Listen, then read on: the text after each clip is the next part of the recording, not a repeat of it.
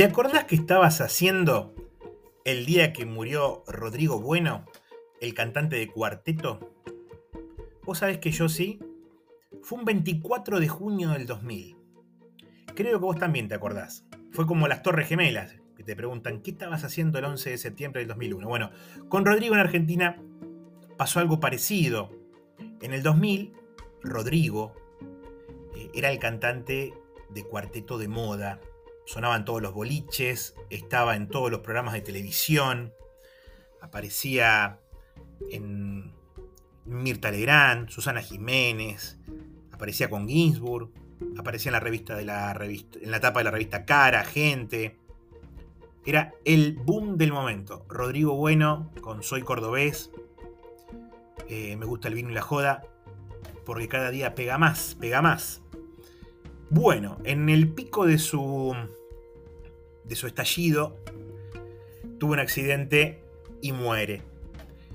¿Por qué me acuerdo de esto? Primero porque fue hace muy poquito, hace muy poquito no, hace muy poquito que fue el aniversario, eh, hace 23 años. Pero me acuerdo de lo que pasó el sábado siguiente a la muerte de Rodrigo. Em, estábamos en Tandil, eh, yo vivía con un compañero, Ramiro, en las quintas del tío Fabre.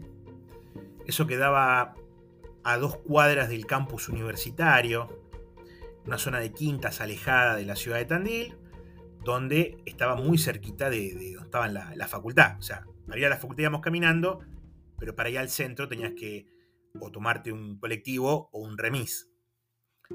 Y mm, al lado era un complejo de casitas, y al lado vivía Juan y Fernando. Entonces, siempre que salíamos, salíamos los cuatro juntos porque no había más nada ahí cerca, entonces bueno, aprovechábamos y compartíamos el gasto del remis. Eh, ese sábado salimos a un boliche, que era un boliche que tenían los estudiantes de veterinaria, se llamaba Inodoro Pereira, eh, no me acuerdo si Inodoro Pereira o Inodoro, pero tenía que ver con Inodoro Pereira. Eh, siempre los estudiantes de veterinaria le daban la concesión de un bar estuviera de moda para el, para el día sábado, ellos tener lo que era la cantina. Entonces el, el, boliche te cobraba la entrada y bueno, la cantina de ese día y lo recaudado iba para los estudiantes de veterinaria. Me acuerdo que fuimos, eh, empezamos a, tomar cerveza, nuestro amigo Juan empezó a, a tomar, a tomar, a tomar, estaba medio picado, ya estaba un poco agresivo. Me acuerdo que iba hasta donde estaba el DJ, la cabina, que era algo muy precario, era una tarima donde había un chico pasando música y tenía un, acrílico para separar del público. Y bueno, Juan iba, Juan es bastante alto, eh, pelo largo, un metro noventa más o menos, se subía a ese acrílico y le decía, pon de Rodrigo, pon de Rodrigo, pon de Rodrigo. el flaco le decía, bueno, ahora pongo, ahora pongo. Y él estaba re pesado y quería que pasaban de Rodrigo, así que bueno, pasaban de Rodrigo y después al rato le pedía otra de Rodrigo, otra de Rodrigo, otra de Rodrigo. Bueno, estaba re en pedo. No sé si le pegó por el, la nostalgia o qué, pero bueno, a cada rato quería una de Rodrigo. Más o menos a las 5 de la mañana ya no daba para más era invierno, frío. El invierno en Tandil es bastante húmedo y frío, eh, sobre todo en esas quintas. Así que con Fernando dijimos, che, nos vamos, dale. Hicimos la típica, paramos a un remis que pasaba por ahí y le dijimos, che, por tres pesos nos llevas al campus, porque era lo que teníamos nosotros para gastar. Así que bueno, por tres pesos de ese momento, estamos hablando todavía uno a uno, peso un dólar, o sea que eran tres dólares, nos llevó al campus. Bueno, Fernando se fue a su departamento, yo me fui al mío. Al otro día nos levantamos. Eh, siempre nos levantábamos, íbamos a tomar mate o a un lado o al otro. Eh, sobre todo íbamos a la casa de Fernando, que seguía Fernando preparaba el mate. Y me dice, che, ¿vos sabés que Juan no, no llegó todavía? Qué raro. Miro en la habitación mía, Ramiro sí estaba. Ramiro no había venido con nosotros, se había quedado con Juan. Le pregunto a Ramiro, che, ¿tenés novedades de, Juan? No, no me dijo nada, no, no sé, no tengo ni idea. Perfecto. Estamos hablando de épocas donde nadie tenía celular todavía. Había celulares, pero nosotros no teníamos. Eh, se hizo el mediodía, se hizo la tarde, y a eso de la nochecita aparece el tío Fabre preguntándonos a nosotros eh, si estaba Juan ahí con nosotros. Le dijimos que no, y él le dijo, mientras acomodaba el, el anteojito en la nariz, dice, y no, no creo que venga porque está preso. Mirá qué pícaro. Nos preguntó primero si, sabíamos, si lo habíamos visto y él tenía la información. Así que bueno, nos contó de que lo habían metido preso si sabíamos algo. Le preguntamos a, Ramiro a ver si había, como él se había quedado con el che, ¿sabés que está preso? ¿Lo metieron preso? Ramiro dijo, no sé, no sé lo que le ha pasado, no tengo ni idea. Yo a Juan no lo vi. Se hizo medio el, sota y Ramirito.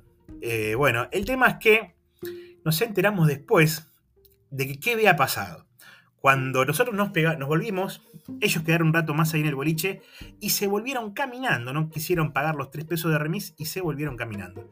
Y cuando venían caminando, empezaron a ver los foquitos de bajo consumo, que en esa época recién estaban saliendo, y empezaron a desenroscar foquitos de los Porsche de las casas que tenían ahí afuera, estaban las lamparitas, y se empezaron a afanar los foquitos bajo consumo.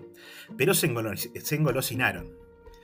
Eh, me acuerdo que habían traído una bolsa llena de focos de bajo consumo.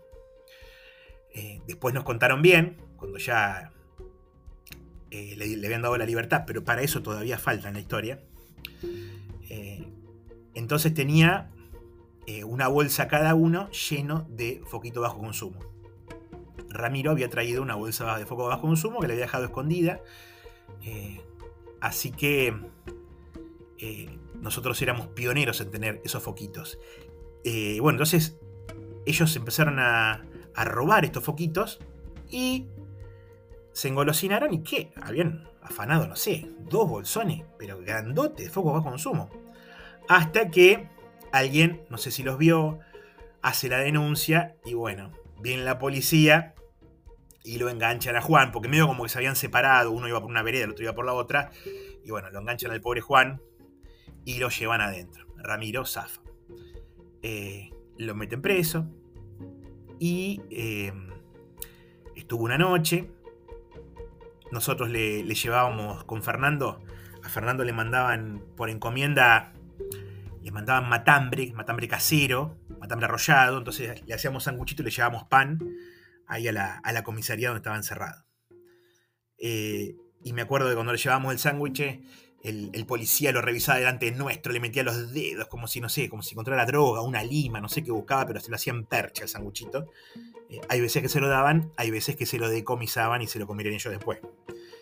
Eh, bueno, el tema es que eh, en un momento le preguntan el nombre a Juan cuando yo estaba, estaba adentro. Y él le dice Juan López, porque se llamaba Juan López. Entonces el, policía le dice, no, decime tu nombre verdadero, no me digas Juan López. Me llamo Juan López, me llamo Juan López. Pero no, no nos mientas, me llamo Juan López, que no me vas a creer. Bueno, el tema es que discutió con el policía, discutieron feo. Juan es porfiado, el policía también. El tema es que por hacerse el cabrón, le cambiaron la carátula a la causa y pasó de ser hurto a tentativa de robo. Por lo cual, al cambiarle la carátula, la condena, la condena los privilegios y demás eh, cambiaban. Entonces, bueno, vinieron los padres de, Juan, estuvieron ahí con nosotros. Juan seguía detenido. Fue muy feo esa parte porque cuando los padres lo fueron a visitar, eh, lo llevaban esposados. Una imagen media fea. Pero bueno, el tema es que Juan recuperó la libertad, eh, estuvo un par de, meses que cada vez que tenía que viajar a, sus pagos, él no era de Tandil, era de, de Claromeco, tenía que avisar a la fiscalía que tenía que eh, viajar y demás, pero bueno, eh, hoy es una anécdota, pero bueno, en su momento la, pasó fea. Pero a todo esto es, Ramiro no dijo nada, se la tenía bien guardadita, y otro que se hizo el gilastrón fue el tío Fabre, que también vino ahí con el chisme pero preguntó primero dónde estaba. Así que bueno, esa es la primera anécdota, la de Rodrigo. Y la segunda, esa ya me involucra más a mí, también más o menos por 99-2000, no recuerdo bien cuál fue el año, pero si no fue el 1999, fue el 2000. En Tandil, eh, yo tenía un, compañero de la facultad, Garrote, era el apellido, que Garrote tenía eh, en cassette todos los eh, cassettes de los redonditos de ricota. Me los prestó, yo me los, grabé con un equipo doble casetera. Y bueno, escuchamos mucho los redondos. Había una sola radio, teníamos una radio AMFM y bueno, la única eh, radio que escuchamos era la 99.9 ahí en Tandil, que pasaba todo el día rock nacional.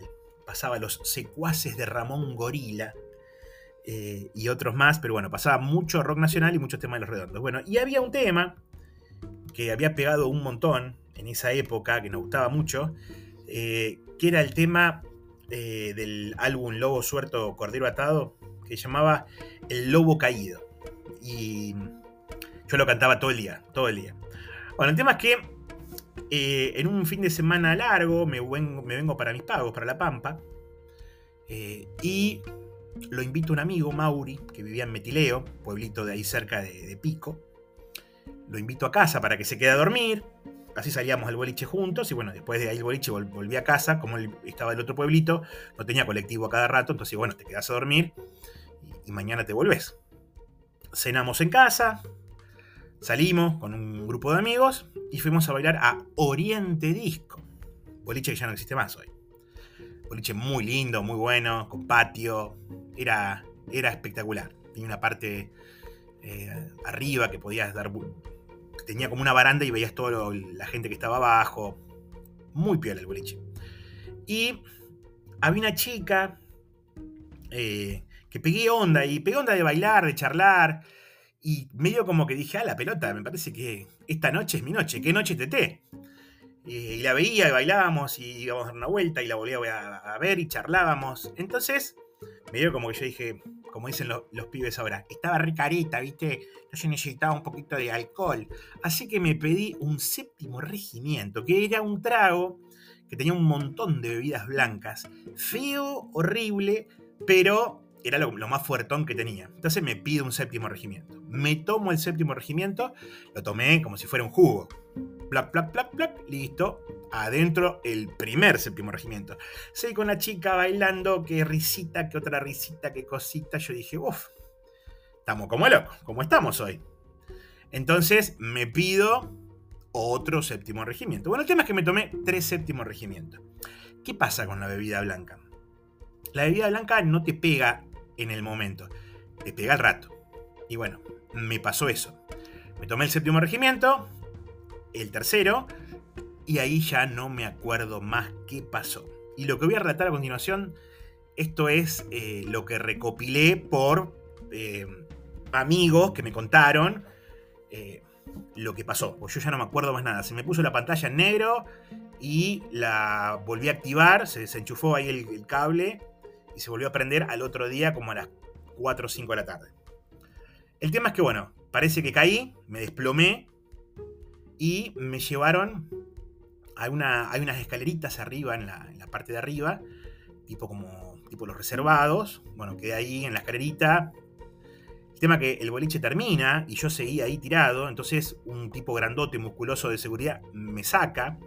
Yo nunca fui pequeño, era como dos bolsas de 50 kilos de, cemento, me bajaron y me tiraron, literalmente me tiraron en la vereda al lado de la puerta. Ya para esto ya era de día, yo estaba tirado ahí, nadie me podía despertar, nadie, nadie me ponía de rearrimar, yo estaba totalmente desmayado. Entonces, bueno, consiguen, no sé cómo, si pasa alguien, bueno, ahí en Pico medio como que todo el mundo se conoce con todo, pasa una camioneta, eh, me parece que estaba estaba Ramiro, estaba Julián, estaba Iquille. Paran y como pueden me logran tirar en la caja de la camioneta esta. Parece que cuando me tiraron en la caja de la camioneta, eh, la caja se bajó, se hundió con semejante peso, peso muerto encima. Me tiraron en la caja y me llevaron a la casa de Julián, que Julián me parece que estaba solo, los padres no estaban. Me llevaron a la casa de Julián, me prepararon un café, me dieron el café. Eh, parece que no, nada, no reaccioné nada, nada. Me parece que en el café me ponían colilla de cigarrillo, me ponían de todo, pero nada, seguía muerto. Me metieron en la bañadera, me llenaron, me mojaron con, agua en la bañadera, nada, nada, detonado estaba. Y bueno, me terminaron llevando eh, a mi casa. Ah, bueno, y en la bañadera, parece que ahí medio como que un poco reaccioné y empecé a cantar la canción esta de los redondos del lobo caído. Matei, Matei. Y bueno, se siguen cagando risa mis amigos porque cantaba totalmente eh, borracho y, desmayado, pero parece que lo único, que tenía que decir era Matei, Matei, cantando eso. Y bueno, me llevaron a mi casa, entraron despacito, con la llave que yo tenía en el bolsillo del pantalón, abrieron, eh, me tiraron en la cama, me sacaron la ropa y bueno, obviamente mi amigo no se quedó a dormir porque dijo, no, yo con este borracho no me quedo porque si no el otro día cuando se levanten los padres me van a preguntar qué pasó, que sigo durmiendo, entonces durmió en la casa de Julián eh, y me dejaron ahí. El tema, bueno, que yo el otro día me despierto y no entendía nada. Pasé de estar en un boliche a estar en mi casa en calzoncillo. Mis viejos preocupados, los dos, eh, llamaron a, mis amigos a ver qué había pasado y demás. Y bueno, la anécdota es que me habían caído mal los chisitos, porque esa noche habíamos comido chisitos. Eh, así que bueno, ahí quedó la anécdota. Fui después, levanté como a las 5 de la tarde, fui a la casa de mi amigo y bueno, ellos me contaron todo lo que había pasado esa noche fatal de los séptimos regimientos. Y bueno, eso ha sido todo por hoy. Gente, espero que les haya gustado este audio bueno, ya no tengo más anécdotas, ya me estoy quedando sin anécdotas. Tampoco mi vida es que es, oh, mirá, es la vida de Ricardo Ford. Miami, cortaron toda la luz. Pero bueno, son las que me voy acordando y que algún par de amigos me van recordando a mí, porque uno ya llega a esta edad donde se acuerda más o menos de las cosas. Bueno, nos vemos en el próximo episodio. Que anden muy bien. Thank you.